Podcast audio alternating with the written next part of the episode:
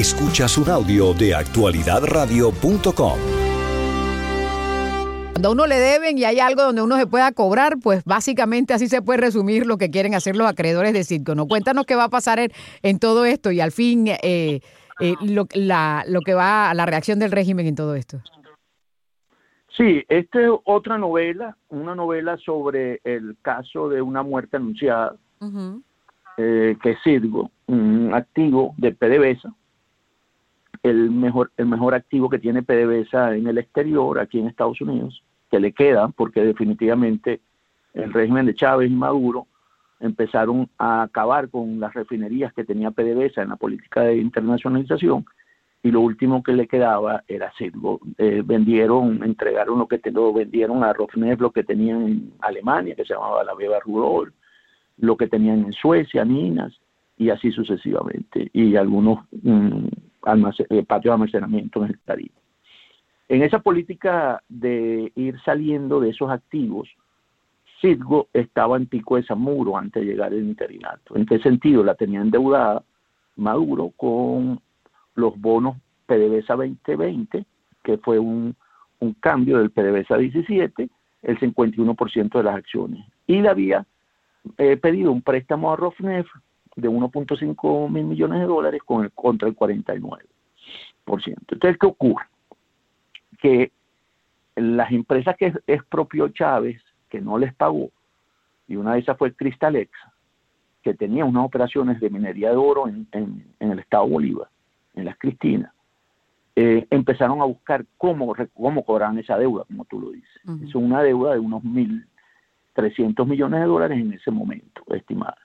Fueron aquí al CIADI, que está en el Banco Mundial, que determina los juicios, los arreglos entre partes, y a la final siempre salieron a favor de Cristalex. Cristalex no sabía cómo cobrar esa deuda, y bueno, la sede de dueña de, de PDVSA está en Delaware, ¿verdad? ahí donde está registrada. Y se fueron ahí al juez de Delaware y aplicaron y pidieron, demandaron y ganaron ese juicio. Ese juicio lo ganaron en el 2018. Pero cuando fueron a ejecutar para poderle pagar a, a ¿cómo se llama? A, a Cristalex, los, ahí ya le había pagado Maduro unos 200 millones, le debían con un 1100. Eh, vino el interinato y el, el gobierno interino. El gobierno de Juan Guaidó. Juan, Guaidó. Y entonces con eso, básicamente lo que permitió es que en, e, en, ese momento el presidente Trump, que era el que estaba en la Casa Blanca, tomaron la decisión de proteger los activos, porque se consideraban como un activo muy importante para la recuperación económica de Venezuela. Y generaron unas licencias. Entonces, claro, el juez no pudo actuar contra el activo en el 2019 no pudo ejecutar, igual que ninguno de los acreedores podía ir contra esa, ese activo. Eso, bueno, eso circuló, vino, vino una nueva administración, vino consideraciones, siguieron presionando, hasta que el juez consigue una buena pro por parte de, la OFAC, Oficina de, Activos Extranjeros del, Tesoro, donde le dice, nosotros no nos vamos a poner a una venta de las acciones de Circo. Claro, ¿qué podía hacer el, la gente que estaba que está dirigiendo eso que se llama PDVSA Hawk, de que todavía tiene, que fue nombrado por el gobierno de Juan Guaidó en interinato, bueno, defenderse y metió una apelación de esa decisión del juez al el Tribunal Supremo. Y lo que tenemos es estos días, el 8 fue de enero, pues que el tribunal dijo no lo veo y sigue vigente la decisión del juez Stacks de Delaware. ¿Qué ocurre? ¿Qué es lo que dice el Huesta? ¿Por qué puede una empresa que no es, que no está, que fue perjudicada por el gobierno y no por PDVSA, porque esta es una empresa de PDVSA, es que Cirgo es el alter ego del gobierno venezolano. ¿Qué quiere decir esto? Que es un brazo del gobierno venezolano y por lo tanto yo puedo ir contra ese activo. Y eso fue básicamente lo que apeló la Junta Directiva Hawking, que dijo, Sirgo no es un alter ego del interinato, actúa con, con personalidad jurídica propia y tal, pero el juez sostiene y ha argumentado que es así. Lo que dice la Corte Suprema de Justicia es, nosotros no vamos a ver el caso, no nos parece, y por supuesto regresa al circuito 3 del, del, de Delaware donde sí ya está considerado. Entonces aquí lo que prosigue al no, a no tener una decisión en una instancia superior es que procede todo lo que había dicho eh, la OFAC, bueno, no lo dijo la UAFA, lo que dijo el juez, con y la OFAC dice que no se opone. Entonces, la subasta sigue y eso, eso se debe terminar de vender la subasta para pagarle a los acreedores, como tú estabas diciendo al principio, el 15 de julio. Entonces vamos a ver este un proceso. Sí, de este año. Entonces estamos viendo un proceso donde va a venir, entonces, ¿qué ocurre? Que los acreedores que tenían demandas contra Venezuela, porque es un activo que puede estar evaluado para mí internamente, si tú me preguntas como especialista en, en, petróleo, para mí está valorado unos 12 mil millones, que cuando llega la junta directiva nueva del interinato, eso estaba valorado en 6 mil millones, lo ha venido recuperando con una buena gestión. Pero el juez Starks cree que puede conseguir en esta venta alrededor de 20 mil millones de dólares.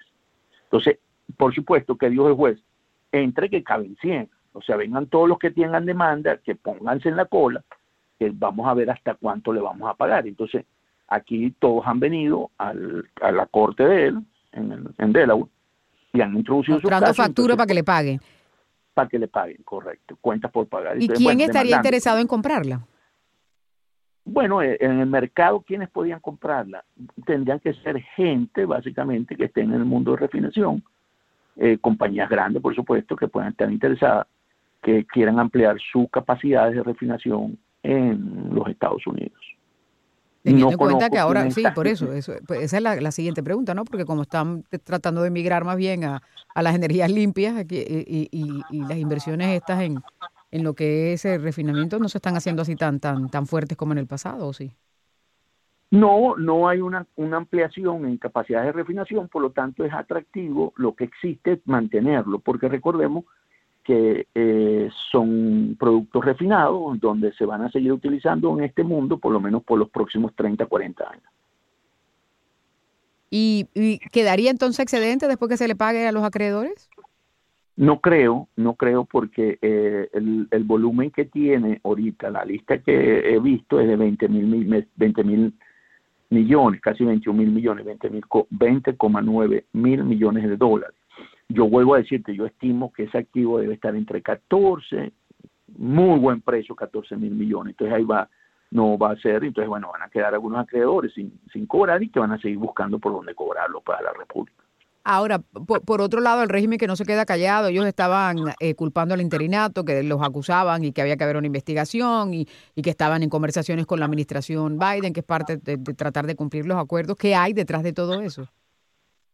Lo que hace el régimen de Maduro, como ellos son los responsables de esto, recuerden que Maduro la recibe, la endeuda con los bonos del 2020, que por cierto ahí también se introdujo una apelación en la Corte eh, Suprema de Nueva York, que debe estar decidiendo pronto, si esos bonos son legítimos, porque fue una conversión del PDVSA 17, 2017 al 2020, sin autorización de la Asamblea, que en ese momento la Asamblea actuaba en el 17, legalmente, ¿verdad? Fue una deuda adquirida sin aprobación de la Asamblea Nacional.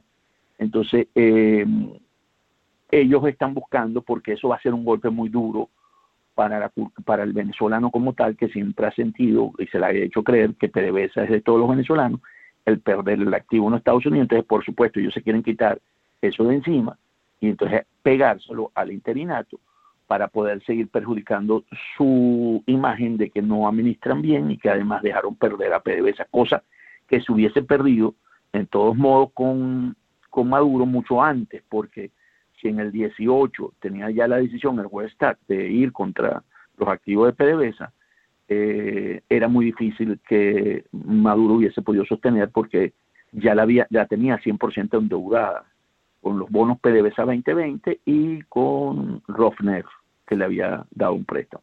Ahora, eh, Antonio, ¿hubo irregularidades en el interinato a la hora de manejar los activos que le dieron, ya sea este o los, ante, o los otros, o es parte de, la retórica de, Maduro?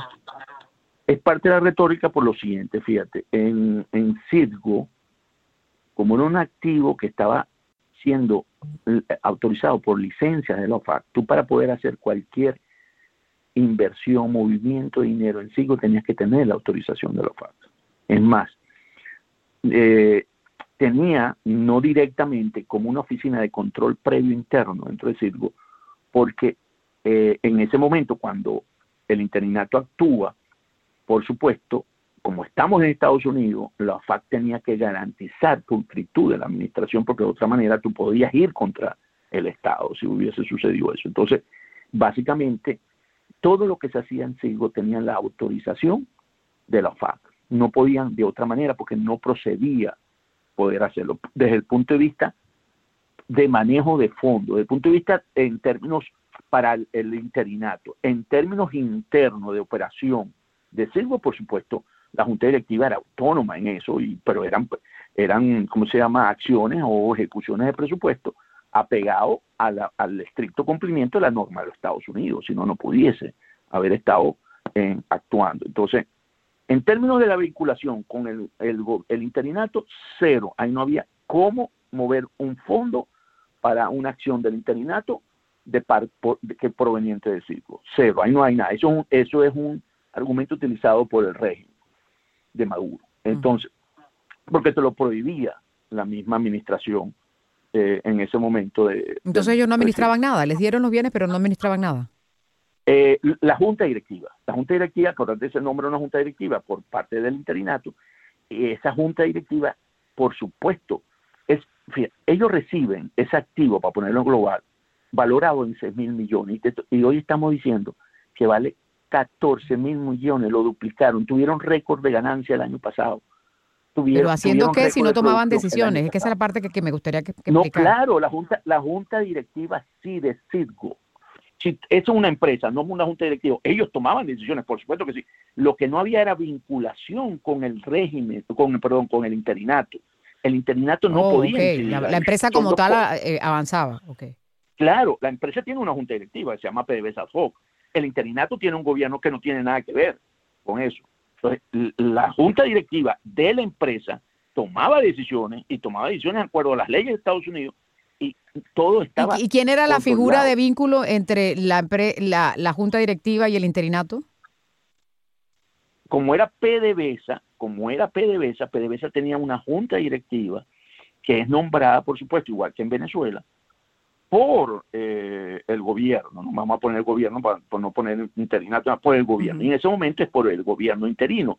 Nombra la Junta, pero la Junta Directiva, una vez que es nombrada, es autónoma en su actuación, la Junta Directiva de PDVSA, y reporta su actividad en un informe anual. Si hay utilidad, van al Banco Central, si consideran o se reinvierte dentro de la empresa. ¿Qué hicieron? En ese momento, los encargados de PDVSA, ad hoc, ¿verdad? Que ellos pagaron deuda, porque estaba endeudada cuando ellos llegaron tenían préstamos de movimiento y ampliaron las operaciones. No hubo nunca repartición de dividendos hacia el hacia el gobierno interino. Ok. Pues muy bien. Vamos a ver entonces qué sucede a mediados de año cuando ya, si es que aparece un comprador y, y, pueden comenzar la liquidación. No, sí lo van, no, sí lo van a comprar, Yoli, tranquilo. Eso se va a comprar, sí, tranquilamente. Ah, bueno. Porque, porque, porque es un activo no hay muchas refinerías aquí que se estén haciendo en Estados Unidos, por lo tanto, el ponerse en activos que puedan generar eh, productos refinados que se van a seguir utilizando por los próximos tres, eso es un negocio que va, a seguir existiendo, es un buen, y si la vas a comprar, en, además en un remate, porque eso es un remate, claro, no la consigues en buenos precios, o sea, ah. yo creo que es un gran negocio.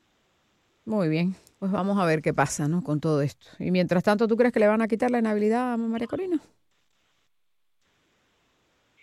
Eso es un compromiso de, Maduro con, la administración Biden, ¿no? De cuando, cuando soltaron ahí a, su amigo Alessandro, en la que ellos dijeron que podía participar María Corina, sin embargo, como son siempre, voy a usar una palabra muy venezolana, mañosos, son muy esquivos, empezaron a decir, bueno, que hay que ver, que no sé qué. El grupo de María Corina, de abogados, fueron a ver el expediente, porque ya la Contraloría de la República mandó los recaudos al Tribunal Supremo de Justicia y no, no se lo dejaron ver, ¿ok? Que eso debe ser público para los abogados.